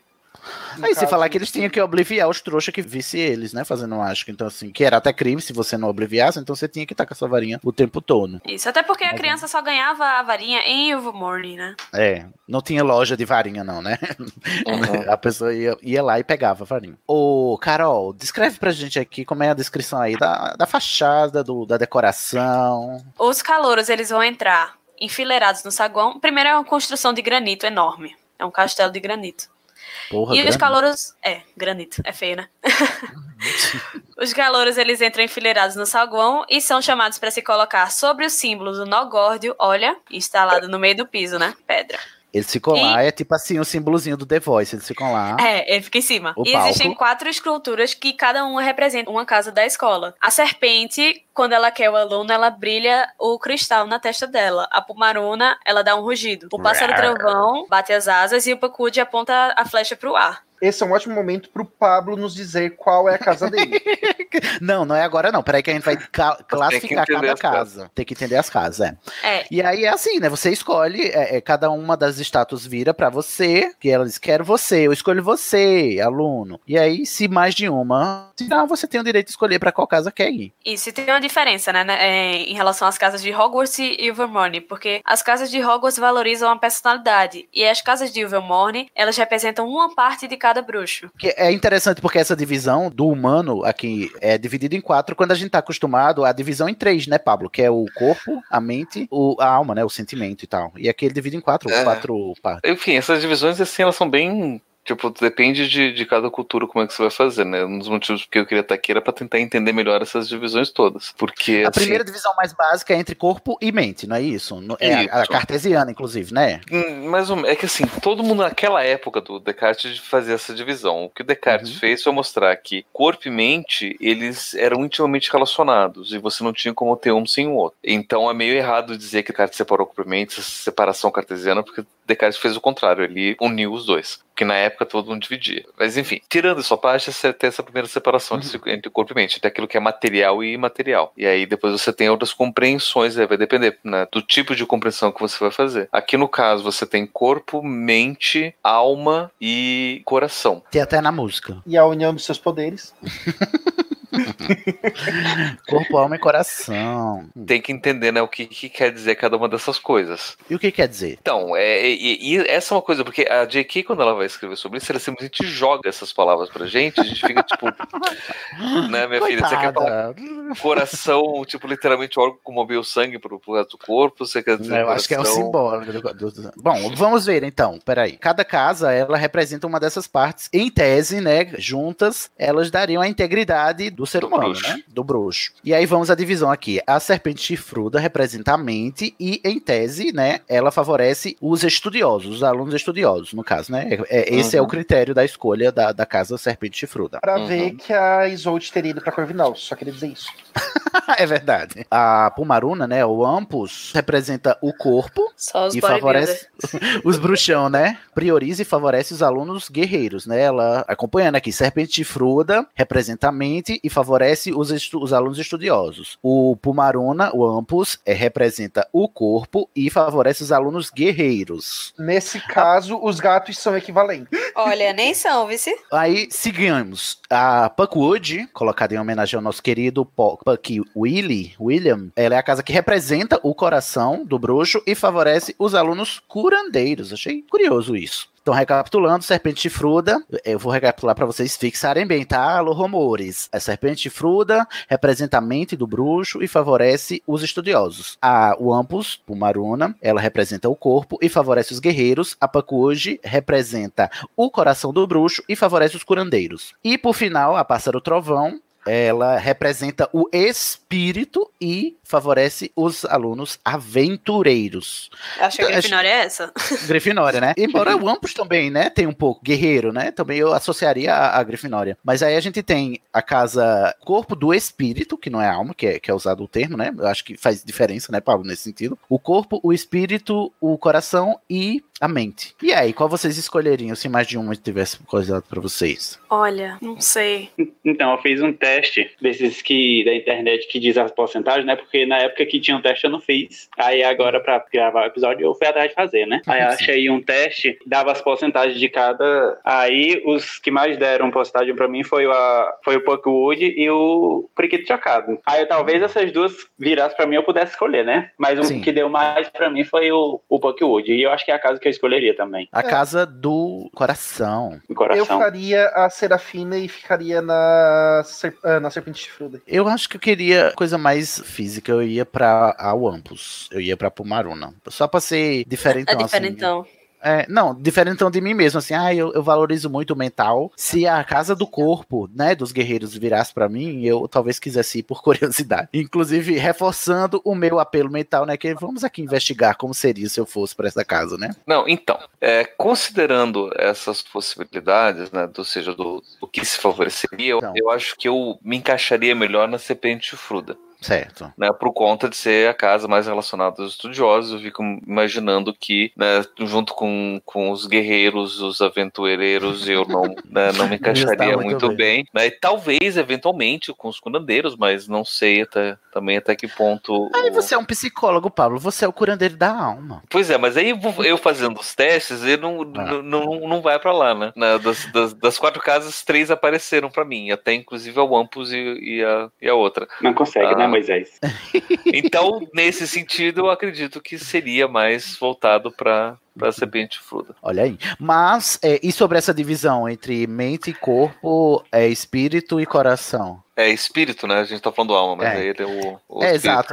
Então, Inclusive, eu, eu mencionei, até frisei, né? Que faz diferença você falar alma e espírito nesse sentido, assim, porque tem, tem. Apesar de a gente tratar como sinônimos, na filosofia eles têm sentidos diferentes. é, na filosofia, na religião. Na religião. sim. Todos acabam tendo sentido- sentidos é, é, diferentes. Mas assim, de uma forma geral, o que a gente pode falar, né? A, a ideia da corpo é obviamente o nosso lado material e, o, e a mente é o nosso lado imaterial, mais ligado ao intelecto. E aqui essa é, colocar coração e espírito acaba dando outros dois duas, duas conotações. Né? O coração também ligado muito ao aspecto relacional e empático do humano, né? Principalmente que daí que liga o coração também à, à cura. O espírito mais ligado a uma ideia de coletividade, Uhum. né? ou seja, mais ligado ao mundo, ao- ao- às grandes ideias, ao coletivo. E aí aqui ligado a essa ideia de, de aventureiro, né? Ou seja, você buscar o mundo e ir atrás das, das grandes verdades e das coisas que estão lá fora. É curioso como eu consigo associar as quatro casas aqui também com os quatro elementos, tal qual a gente associa em Hogwarts. Por, por exemplo, o espírito, a gente real- geralmente, nesse sentido, a gente associa com o, elemento do fogo, né? Uhum. Até porque são os aventureiros, os que tomam atitudes, que vão com a intuição, não é isso? Uhum. Né? Aí o coração, os curandeiros, eu, eu talvez associasse a terra, porque são os que fazem as coisas acontecerem, né? Já Uhum. o, o- Não, a gente liga a água. A água. A água tá ligado muito à emoção, ao, ao sentimento. Isso, exatamente. Aí o Ampus, que é o corpo, eh, tá ligado ao Uhum. material, sim, seria da terra, e a mente ao ar, a Uhum. serpente fruda ao ar. É, faz Uhum. sentido também. E, e- e carrega certas correlações, apesar da Rowling querer negar, né? Carrega sim uma correlação entre, entre as quatro casas de Hogwarts. Apesar de não ser exatamente igual, né? Tá, mas é, me parece equivalente.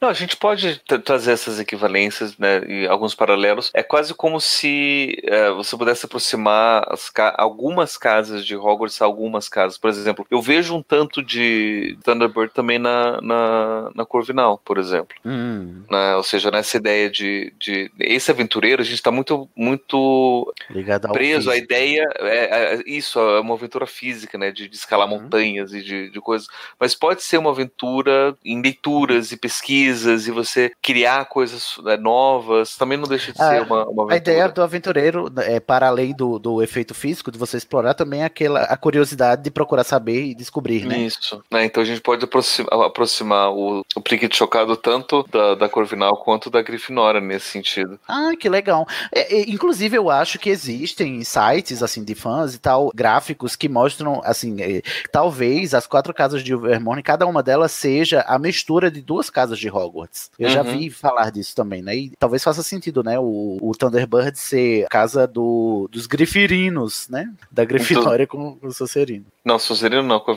com o- Oh, os os- grifinais. Ai, eu tô, grifinais. eu tô podre hoje. Nossa, É. que... Eu acho assim que mais do que combinações de, da casas, eu acho que tipo assim, é seleciona, fizeram agrupamentos diferentes de características, entendeu? Tipo, privilegiam também qualidades diferentes. Para além da divisão e das equivalências, são qualidades que Sim. a Ilvermorny privilegia diferentes das de Hogwarts, né? Né? A, a bravura, né?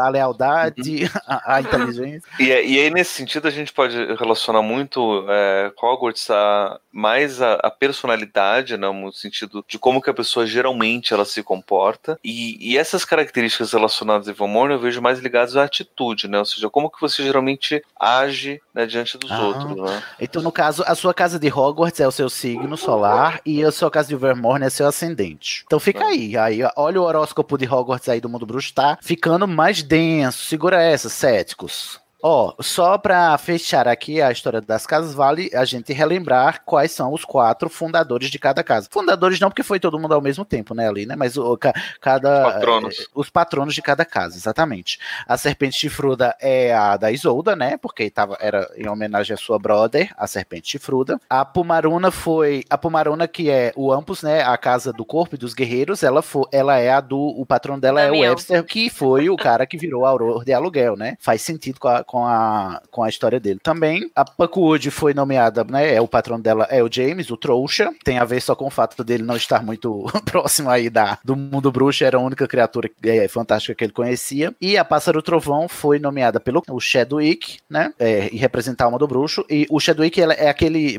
me parece, né? O Chadwick, o, o- eu tenho a ligeira impressão é que ele é aquele, aquela criança que ela é mais deslumbrada com as coisas e fica fascinada facilmente, né? Ele escolheu esse animal fantástico aí pra representar a casa dele. E ele virou Até um porque- acadêmico, né? É, ele virou um acadêmico e, e ele quem insistiu, né, pra ter as casas, né? E ele, Ele- se casou com uma e- curandeira também, não foi? Sim, é verdade, sim. Viu? Eles se Muito conheceram no hospital.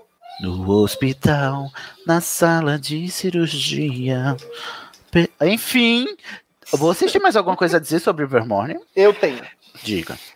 É que assim, da próxima vez que forem fazer uma peça sobre Ai, o mundo de Harry Deus, Potter, Guilherme. ao invés de olhar para o futuro, olhem Hum. para o passado.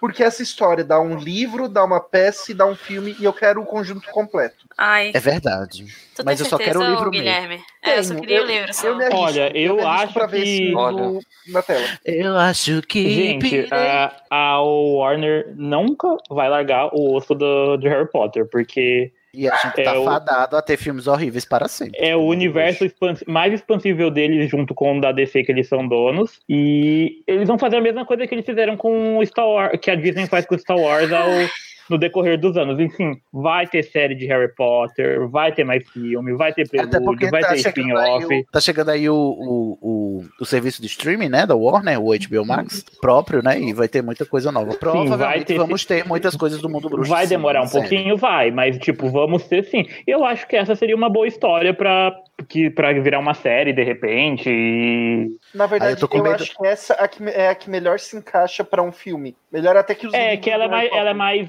sintetizada, né? Eu tenho medo da HBO Max por causa do clamor dos fãs pelo backstory dos marotos. Aí uma, vai, vai ter uma série dos marotos, eu vou o quê? Já tô preparando a pinça pra arrancar os pelos do, do meu cu. Fora que Assim, eu não sei se a, se a, se a opinião va- vai ser da, da JK vai contar, mas eu acho que isso ela não quer. Ela tem ojeriza. Mas, enfim, tá- tadinha dela, já perdeu o controle há muito tempo. Quem é? Quem disse que ela decide mais, né? Só pra constar, essa seria uma ótima história pra ter no cinema mesmo, porque ela teria um apelo muito grande com o público americano por ser história da magia na América. Olha, eu tô passando, viu, Guilherme? Você, meu querido João Paulo, suas considerações finais sobre essa escola maravilhosa que a gente não conhece nem considera. Pacas. Achei bem interessante. E é isso. Mas eu acho que ela pecou bastante nessa história de representatividade, porque tava faltando personagens mais nativos, Oh, né? Porque exatamente. No começo da história ela disse que a, que a Isolda chegou lá e não, tinha, não conhecia os bruxos nativos. Aí depois ela foi acolhendo o, a galera da própria região. Achei isso meio, meio errado. Não, e o- eles, Mas- eles são só o cenário, né? E tal. Os protagonistas todos são europeus e, e o cenário é formado por esses bruxos nativos. E é muito conveniente como assim, né? Ah, que legal, vamos fazer. Vamos dizer que o Vermorne é a casa mais democrática do mundo bruxo, né? A escola mais democrática do mundo bruxo, mas vamos contar aqui a história de como ela foi fundada tão, tão somente por bruxos brancos europeus? Homens. É, o único personagem, é, assim, de fora que tem é uma bruxa mexicana que casou com um dos filhos Sim. adotivos, que Exatamente. irrelevante à história. Porra. É, tipo, vai você agora, meu querido. É, então, é, com relação a isso, eu vejo que, por exemplo, é, é uma linha muito tênue para J.K. Rowling tomar. Por exemplo, quando ela fala dos outros aspectos da história da magia na América do Norte, que ela aborda lá os, é, os troca-peles lá, ela vai pro lado de uma apropriação cultural que é muito complexa. E aí, se ela trabalha com o que é mais do controle dela, que é a Europa e tal, tipo, não deixa de ser uma perspectiva meio colonizada, porque no fim das contas foi o que eu falei. Todos os protagonistas são europeus né? brancos. Eu acho que isso poderia ser um pouquinho mais equilibrado no sentido de de repente ela ter usado coisas com relação aos nativos, de repente alguma que a escola tivesse alguma ligação de repente com New Orleans a questão dos imigrantes negros, a questão, enfim. Só que eu acho que tudo isso seria muito sanado com a questão de, tipo assim, a Warner tem dinheiro, tem a possibilidade de pegar consultores de várias partes do mundo para ajudar a J.K. Rowling a escrever isso. Isso seria um atestado, tipo, veracidade, por assim dizer, de tipo, que atestaria esses problemas de problematizações e tal. Por que não? Vamos pegar a galera indígena para conversar e ver o que, que seria respeitoso, o que até onde ela poderia ir. Vamos pegar a galera negra, tipo, até onde eu poderia ir com isso, entendeu? E tipo, e é uma coisa que, por exemplo, o escritor de Percy Jackson fez com vários uh, autores de várias partes do mundo e tal. Foi uma oportunidade perdida da gente ouvir vozes diferentes, né? A gente acabou Sim, ouvindo e isso é uma coisa que, voz. que geraria uma puta mídia. É, é burrice mercadológica até, porque tipo, isso geraria uma puta mídia espontânea, ia só enriquecer o Wizard World e. E o pior de tudo é que é burro bomba. mesmo, porque, tipo, tá tudo, tá tudo aí. Hoje em dia é isso que dá- daria dinheiro também. A Warner nem, nem pra isso acorda, né? Não consegue nem ser competente na sua própria gana capitalista. Carol, você, minha querida. Então, né, apesar dos, dos problemas acima citados, eu já consigo gostar do que lá da história da América do Norte no geral, sabe? Porque eu acho que a parte da, da apropriação foi mais deixada um pouco mais de lado, parecem realmente as criaturas, mas elas não têm tanto enfoque. E ela faz, a J.K. ela aqui tá fazendo o que ela faz de melhor, que é justamente é, construindo uma narrativa colocando elementos é, daquela forma maravilhosa que ela faz, que, ah, ela não fala que a Isote é filha de fulano e fulana. No meio do texto você vai descobrir isso, entendeu? No meio do texto você vai descobrir que aquela varinha era de ciclano. Então, eu sinto muito essa mão dela Uhum. escrevendo esse texto, sabe? Num, num, num total, eu gosto muito dessa história de Evermorning. Eu vou aproveitar o que você falou, Carol, dar, dar o meu parecer aqui meio final, porque assim, é interessante como essa talvez seja a última vez que a gente vai viu, né, até agora, até esta altura do campeonato, a Rowling escrevendo no, no seu estilo que a gente adora eh, de analisar e de ver e de perceber, né, quando a gente tá relendo Harry Potter, né? Ela começou outra história aqui com aquele jeito que a gente gosta porque a gente aprendeu a gostar lá em Harry Potter e tal. Isso me, me dói porque me deixa com sentimentos conflitantes, porque a gente tá sempre dizendo, né? Bom, Harry Potter foi escrito no final da década de 90, 2000 e tal, a gente tem que, tem que assim, dizer, falta, falta representatividade, falta aquelas coisas que a gente hoje em dia não, não admite mais, mas a gente tem que levar em conta o contexto. Agora, nesse texto aqui, apesar de eu adorar a história, e eu acho inclusive uma história de fundação muito mais interessante do que a de Hogwarts, ela, ela é muito mais é complexa e ela Detalhada. é detalhada e ela é muito mais assim humana também é, apela para os personagens os personagens da, da fundação eles não são só avatares como os fundadores de Hogwarts entendeu eles são pessoas mesmo assim de verdade tem um contexto por trás e tal mas eu não consigo mais perdoar porque aqui é 2016 já em 2016 eu não consigo mais né não atentar para o fato de que ainda ela está cometendo os mesmos erros Sim, que ela cometia no, também. no final da década de 90. E aí, assim, esse, essa é a minha maior tristeza, porque eu fico com culpa de gostar desse texto. Porque eu sei que esse texto, eu me sentiria menos culpado de gostar dele se ele tivesse sido lançado lá no, no, no final da década de 90, nos anos 2000, né? 2016, não consigo mais, não, não dá, não, assim, já tá datado isso aqui, né? O jeito que ela escreveu isso aqui, inclusive com essa tensão e essa pretensão, eu até diria, de ser, de internacionalizar, de globalizar a história, né? Ela globalizou a história, mas só no, na capa, né? Mas na, na essência continua uma história de protagonista branco europeu do mesmo jeito, né? Então. E hétero. é, é e hétero, exatamente, né? Apagamento da Elsa aí também. Eu gosto, mas eu não me orgulho de gostar, não.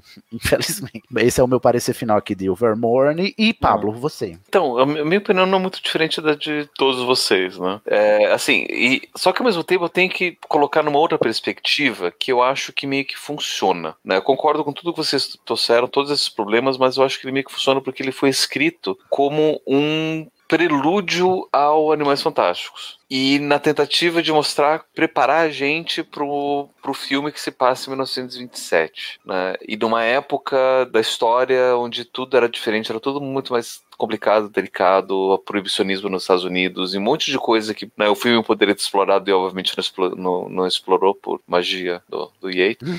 É, Magia das trevas. Que, que poderia ter, ter trazido muito mais coisa, levando isso em consideração, muito do que foi mostrado, da forma como foi mostrado, até que pode fazer um sentido, sabe? Até levando em consideração toda a questão do colonialismo ainda faz Sim. sentido. Você ainda tem naquela época essa visão é, colonizadora, mas agora os Estados Unidos é a potência que coloniza, né? Vai se tornar, né, no caso. Você tem muita coisa ainda pode funcionar levando em consideração a história que se passa na primeira metade do século XX. né? Sim. Então eu não vejo muito problema. Muito pelo contrário, é, coloca muita perspectiva interessante, né? Até das brincadeiras que, que, que eu fiz, né? Do tipo, poxa, uma, o- a Lei Rappaport de um lado e, uma, e, a, e a escola nos Estados Unidos que foi fundada também por um trouxa. Uhum, né? é verdade, e aí é você, ironia, você né? tem, você tem esses, esses, esses paradoxos né, que, que ela fica jogando, né, incongruências da própria história. E, e tem muita coisa que, se a gente for tentar fazer essas pontes, levando em consideração o filme que se passa em 1927, pode fazer sentido também. Né? Essa, a, a própria, a própria segregação nos Estados Unidos, a, a, a- a lei Jim Crow, a, a própria lei Rappaport, e toda a inclusividade que a história está tentando mostrar, como se estivesse mostrando que se perdeu alguma coisa, então ainda pode fazer sentido nesse, né, levando por essa perspectiva.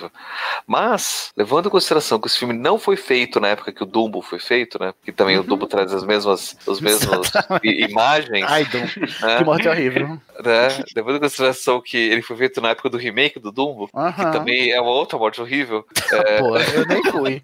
Não tô indo nem lá nos live action. Deus me livre. Eu já, a minha cota de radiação da vida inteira eu já passei. E assim, aí a gente vê que, poxa, de fato poderia ter sido um pouquinho melhor É porque o importante é, é a gente perceber que assim é uma história so- sobre o século XVII que se passa no século XVII, mas que está sendo escrita no século XXI, né? 21. Né? E, e aí eu acho que J.K. foi um pouco preguiçosa. É muito um copo meio cheio, assim, assim, porque é, é sempre aquilo que eu falei também, tipo, sempre, ela fica sempre tra traçando paralelos, tipo, algumas, uns paralelos meio críticos, assim, mas às vezes é muito sutil e, tipo, já passou da hora de ter representatividade crítica de fato em Harry Potter, sabe? Mas, Eu, eu não lá. digo nem que ela não foi que ela foi preguiçosa, eu digo que faltou coragem mesmo. Eu não sei, eu não sei, eu não sei porque assim, a partir do momento que você escolhe não mágico, que Faltou, você, né? Né, que Porra. você escolhe esses, eh, tipo, nomes assim. Esses caminhos fáceis, né? Esses cam- é, tipo, e, e- e você, tipo, fica repetindo fórmulas. Não, e piora muito porque ela escolheu non mage para o, o termo americano e aí chegou na França é non magique. Porque- Não magic, né? É, não, Magic é. a- Porra, J.K. Dos, dos Rowling. americanos a gente espera isso, né? Aham, Gente, mas- tipo, o que que. É, é- é, assim, é inadmissível, porque eles têm uma redação, eles têm uma equipe super grande pra cuidar da bosta do Pottermore, que fica só fazendo um BuzzFeed com conteúdo já existente. Velho, contrata umas pessoas de etnias diferentes, vamos. Vamos realmente pensar, sabe, nas coisas. E, tipo, é muito frustrante às vezes. É uma morte horrível mesmo, porque assim, a, a gente, a, a- a- o mundo bruxo, ele tá cedido a uma produtora cinematográfica, uma produtora de, de multimídia, né? É, que ela é conhecida por, por ser muito branca. E tipo assim, sabe, o esforço zero que a Warner eh, demonstrou, não só no mundo bruxo, mas também a gente vê os filmes da DC, como eles são uma morte horrível mesmo pra, pra a representatividade e pro roteiro e pro bom senso também, né? Então, assim, é, o mundo bruxo tá. é, assim, a, a Rowling, ela é uma escritora maravilhosa, disso eu não duvido. Azar dela foi ela ter dado os direitos autorais da obra dela para uma empresa tão incompetente, porque aí ela tá presa nessa armadilha pra sempre agora. Só queria dizer E que aí- podia ser pior, podia ser pra Fox, viu? Puta merda, putz, É. né?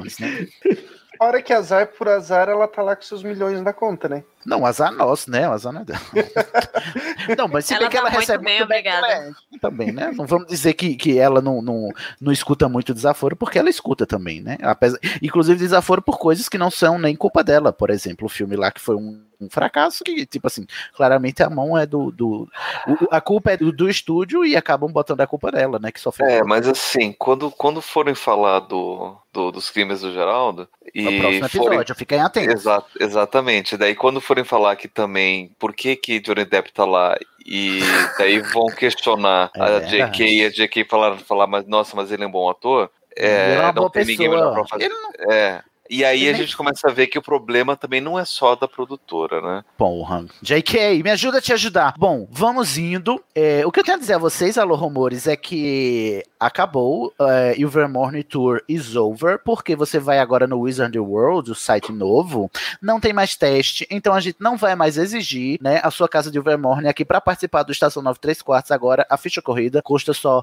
o seu patrono e a sua casa de Hogwarts, né, e uma casa do outro mundo a sua escolha, do, de outro país a sua escolha, ok? Então, vamos lamentar a morte do teste de Overmorning. Será que a gente vai lamentar? Não sabemos, né? Se aparecer mais na- nos filmes, quem sabe, né? Ou Quem se tiver sabe? umas séries, alguma coisa, mais material pra isso, quem sabe. Mas até Ó, lá. filme que vem, o terceiro filme, diz que eles vêm pra América. Não é América do Norte, Pablo, mas é América, né? Então talvez. Continua sendo. Já que né? vão vir Vai pro Brasil. que, né? Próximo episódio vai ser sobre finalmente a gente vai realizar Animais Fantásticos, os crimes de Grindelwald. Não é uma faixa comentada, tá, gente? Não é um patrono falando. É um, cap- um episódio de análise, como a gente fez com todos os outros nove filmes da franquia no começo do Estação. Agora a gente vai falar dessa, desse filme novo, finalmente. Né? É nessa expectativa que a gente vai dar um tchauzinho mágico em 3, 2, 1. Tchau. Tchau.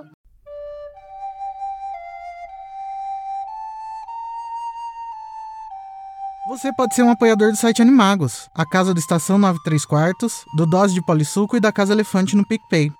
Para apoiar é só entrar em picpay.me animagos e escolher o plano.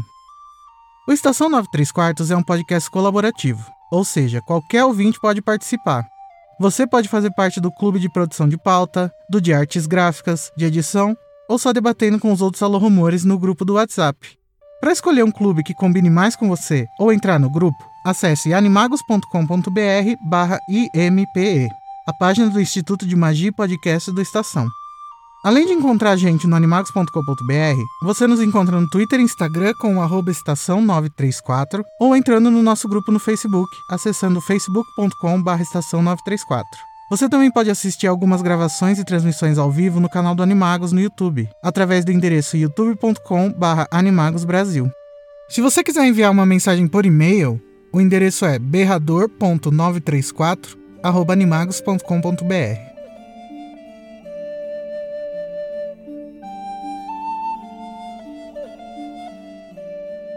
Agora vou me despedir. Até lá, mal feito, feito. Silêncio! Não vou permitir que vocês, durante uma única noite, manchem esse nome comportando-se como babuínos, bobocas, balbuciando em bando. Tenta dizer isso cinco vezes rápido. Também estamos aqui com. é,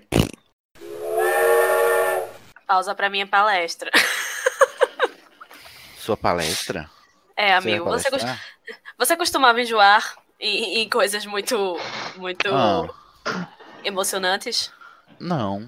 Não, e eu, quando eu era criança, é, eu ia pro sítio do meu avô e dos meus tios, que tinha sítio, aí tinha açude, e a gente ia de barco pescar carangue, caranguejo, não. Então provavelmente Pescar você não ia tu- enjoar no, no cruzeiro. pitu. Ai, que ótimo. Ai, que sem graça, eu queria descobrir ao vivo. Ah, chata. É por isso que a gente tem que cancelar as insuportáveis sabe tudo, né? O Sidney queria fazer ao vivo. Eu queria descobrir ao vivo fazendo a cena do Titanic. Ai, que meu sonho. Aquele, naquela ponta. Fazer com o Com os Jacob. né? bracinhos abertos. Ai, eu e Jacob. Ai, por favor, faça esse sonho acontecer, gente. Eu Alguém e... faz essa fanart. E o Dan Fogler, meu sonho. Vamos começar. Essa porra dessa música fica na cabeça, velho. Que música? O hino de Ivan Morning. hino, um hino Hum. mesmo, né? Um inário. No alarms and no surprises. Ela, o cachorro. o ca- ela e o cachorro. Pois é. Que é isso, gente? Gente, gente, tem uma estática aí. Será? Tem um, um espírito vagando. E pela Dessa vez não sou eu porque eu estou escutando. É uma banshee gritando. Diga aí, Acho engraçado que a gente vai ter que pedir aos ouvintes pra ass- escutarem com um bloquinho de anotações. A gente tá falando, marca essa informação, marca essa informação. Marca essa informação. Ó, viu? Quando você tá irritado, você é muito engraçado, Sidney. Ai, engraçado é seu cu.